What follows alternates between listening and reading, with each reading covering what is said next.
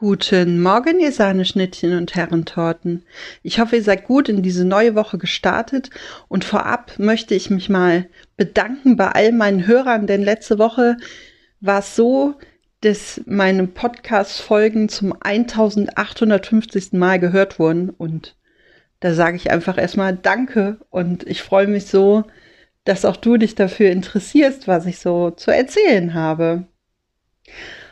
Und ich möchte mich heute einem Sprichwort widmen. Einem Sprichwort, was wir alle irgendwie kennen, was wir alle aus unserer Kindheit kennen, was wir vielleicht selbst gesagt bekommen haben, was wir vielleicht jetzt heute unseren Kindern, unseren Nichten, unserem Umfeld auch sagen und was wir manchmal vielleicht auch noch zu uns selber sagen oder zumindest bei uns selbst denken.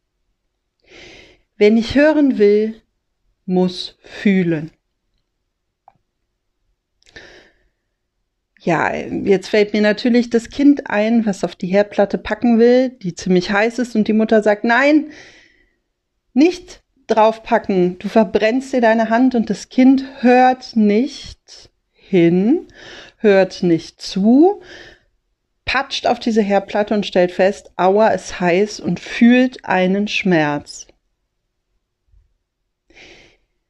Und ich finde, ich habe mich sehr damit auseinandergesetzt mit diesem Sprichwort, denn ich finde, da ist was ganz Gemeines drin versteckt. Da ist etwas drin versteckt, was uns an unserer Entwicklung hindern kann.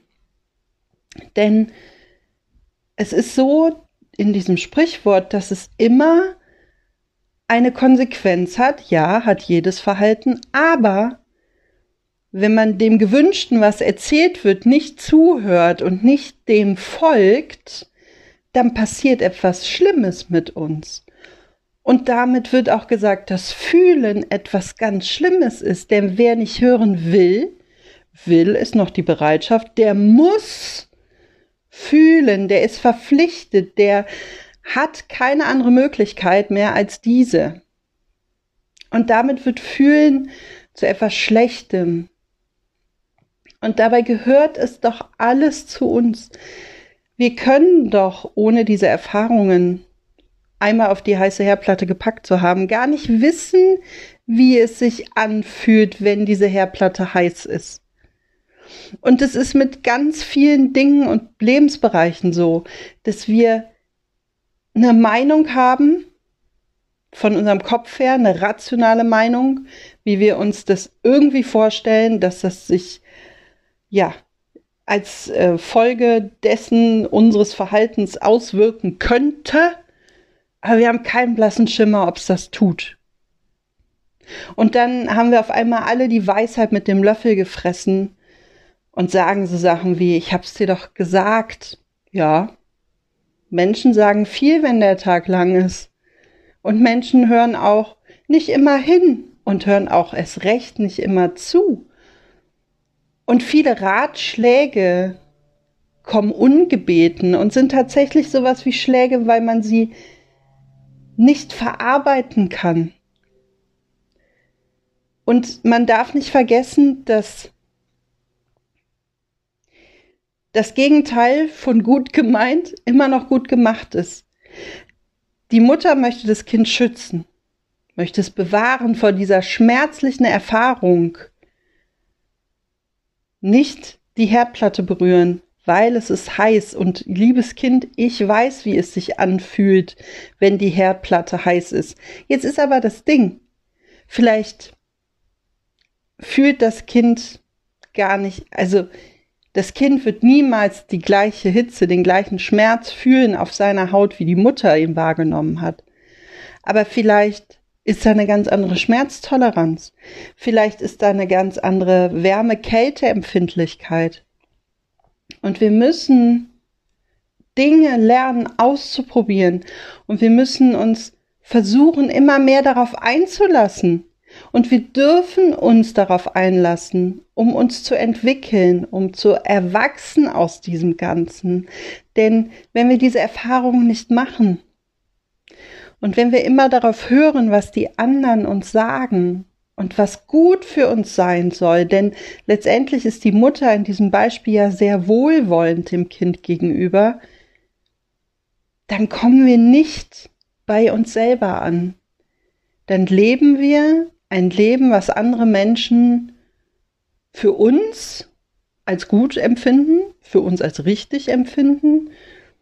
Dann machen wir keine eigenen Fußspuren, dann laufen wir immer in eingelatschten Faden und können keine neuen Wege gehen, keine neuen Erfahrungen machen, keine neuen Bodenbeschaffenheiten unter unseren Füßen spüren.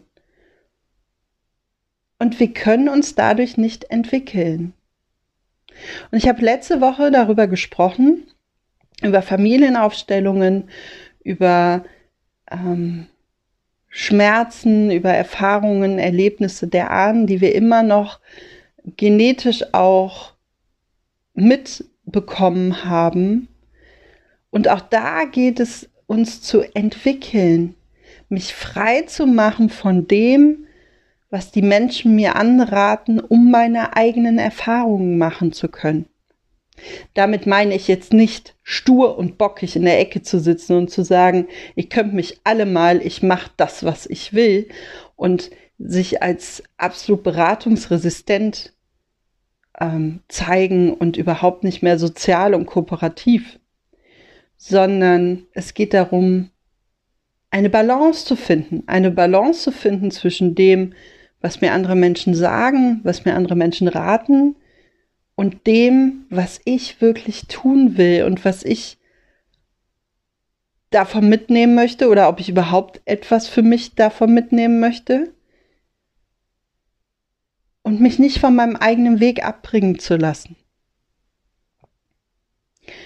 Und das ist so, ja, so elementar wichtig, weil so nur können wir wirklich in unseren Schritten durchs Leben gehen. Und wir sind nicht verpflichtet, Ratschläge anzunehmen, Hinweise. Wir sind nicht verpflichtet, Menschen zu folgen, die unserer Meinung nach vielleicht die Weisheit mit dem Löffel gefressen haben, aber es nicht fühlen können. Und wir dürfen auch fühlen und wir dürfen unsere Erfahrungen machen, denn wenn wir uns immer vor allem schützen wollten, ja, dann würde ich meinen Nichten vielleicht sagen, lass dich niemals auf irgendeinen Jungen ein, denn Liebeskummer ist der schlimmste Schmerz, den du dir vorstellen kannst. Und wenn es dann doch so ist und das Mädchen weint, dann kann ich sagen, na ja, siehst du, wer nicht hören will, der muss halt fühlen. Man kann die Menschen nicht bewahren, man kann sie nicht beschützen. Und es ist nicht deine Aufgabe, einen anderen Menschen zu bewahren und zu beschützen.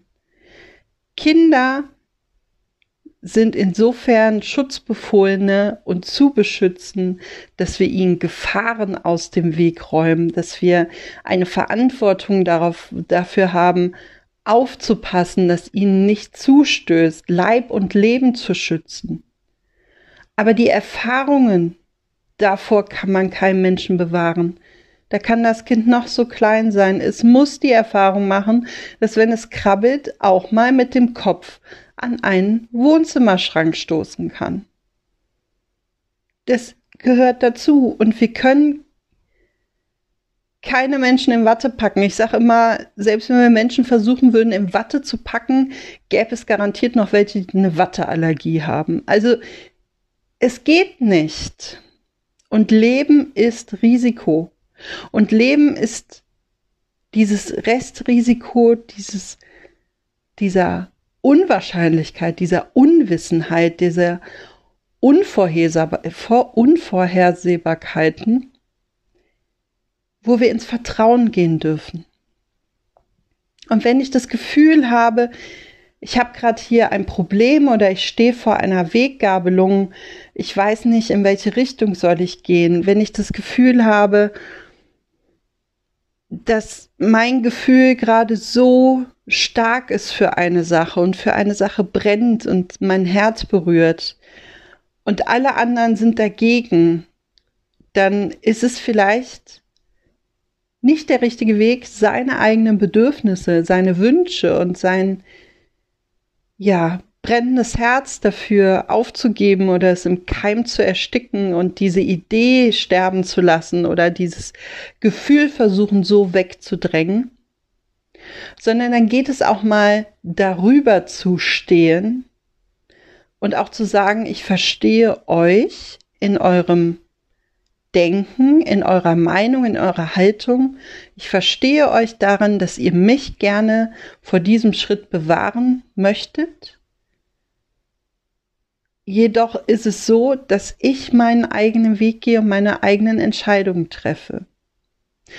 Und auch das bedarf wieder sehr viel Selbstreflexion, denn jede Entscheidung, die wir treffen, jede Handlung, die wir ausführen, aufgrund einer Entscheidung hat eine Konsequenz zur Folge oder auch mehrere Konsequenzen.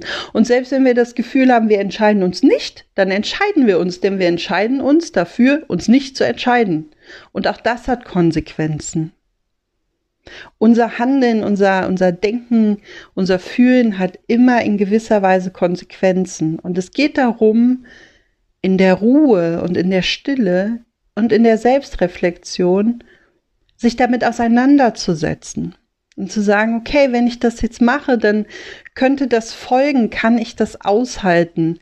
Bin ich dafür stabil genug? Habe ich dazu wirklich eine Haltung eingenommen?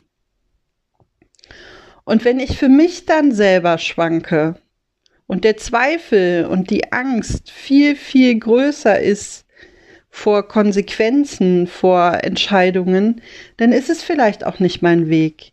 Denn das, wofür mein Herz schlägt und wovon ich wirklich überzeugt bin, das will ich, das will ich verdammt nochmal. Und dafür stehe ich ein und dazu habe ich eine Haltung. Und auch dafür bin ich bereit, Konsequenzen, auch wenn sie nicht gerade schön sind, auszuhalten, weil ich mir selber treu bleiben darf dadurch und selber treu bleibe.